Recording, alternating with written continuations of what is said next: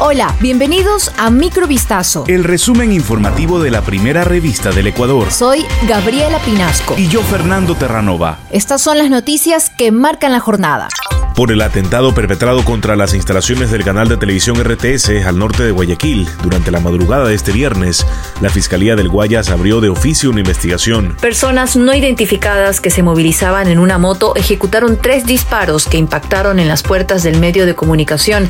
Además, dejaron panfletos intimidatorios dirigidos contra un diario impreso. Respecto a este incidente violento, la Secretaría General de Comunicación de la Presidencia emitió un comunicado en el que rechazó contundentemente cualquier tipo de agresiones y actos violentos o de intimidación contra periodistas y medios de comunicación pues esto atenta contra la libertad de prensa y de expresión, principio fundamental de la democracia. La Secretaría también extendió su solidaridad al canal RTS, a Diario Extra y a sus equipos periodísticos por los amedrantamientos de los que han sido víctimas en las últimas horas.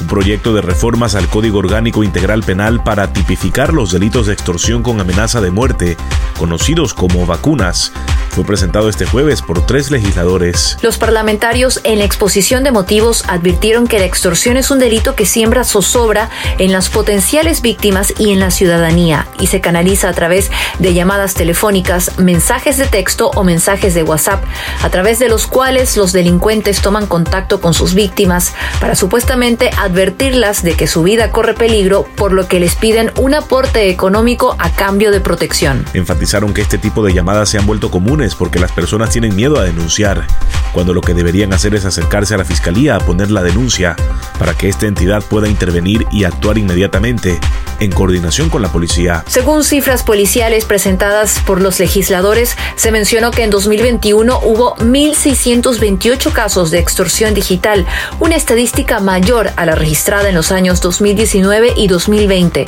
por lo que se calcula que en 2022 esta cifra podría duplicarse o hasta triplicarse.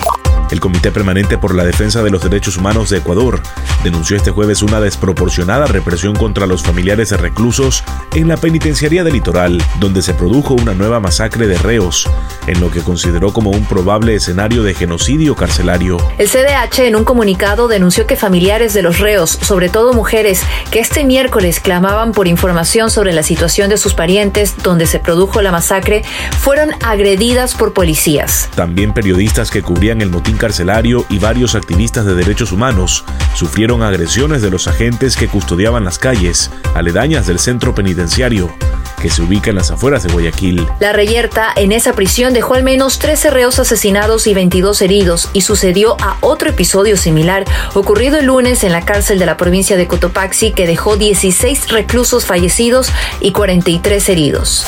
El presidente Guillermo Lazo reveló que mantuvo una conversación telefónica con el ex primer mandatario Rafael Correa, quien reside en Bélgica y ha sido condenado a prisión por cohecho dentro del caso Sobornos. En una entrevista, Lazo contó, sin precisar la fecha, que le dijeron textualmente, Correa quiere hablar con usted. Él aceptó la llamada debido a que, según argumentó, le interesa el Ecuador, aunque no dio mayores detalles del diálogo entre ambos. Lazo manifestó que luego de aquello, en esa conversación telefónica me di cuenta que a Correa no le interesa el Ecuador. Ante las declaraciones de Lazo, el expresidente respondió, pobre hombre, sobran las palabras. Lo escribió en su cuenta Twitter y también indicó que la llamada telefónica fue a mediados del 2022.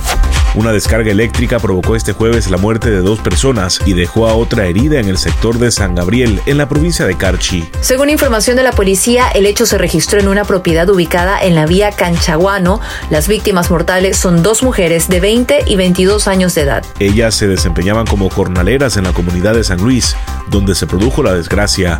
Testigos contaron que esto ocurrió durante una fuerte lluvia caída en esa zona. El aguacero provocó la suspensión de las actividades agrícolas, por lo que las tres víctimas decidieron retirarse hacia un espacio cubierto para evitar la lluvia.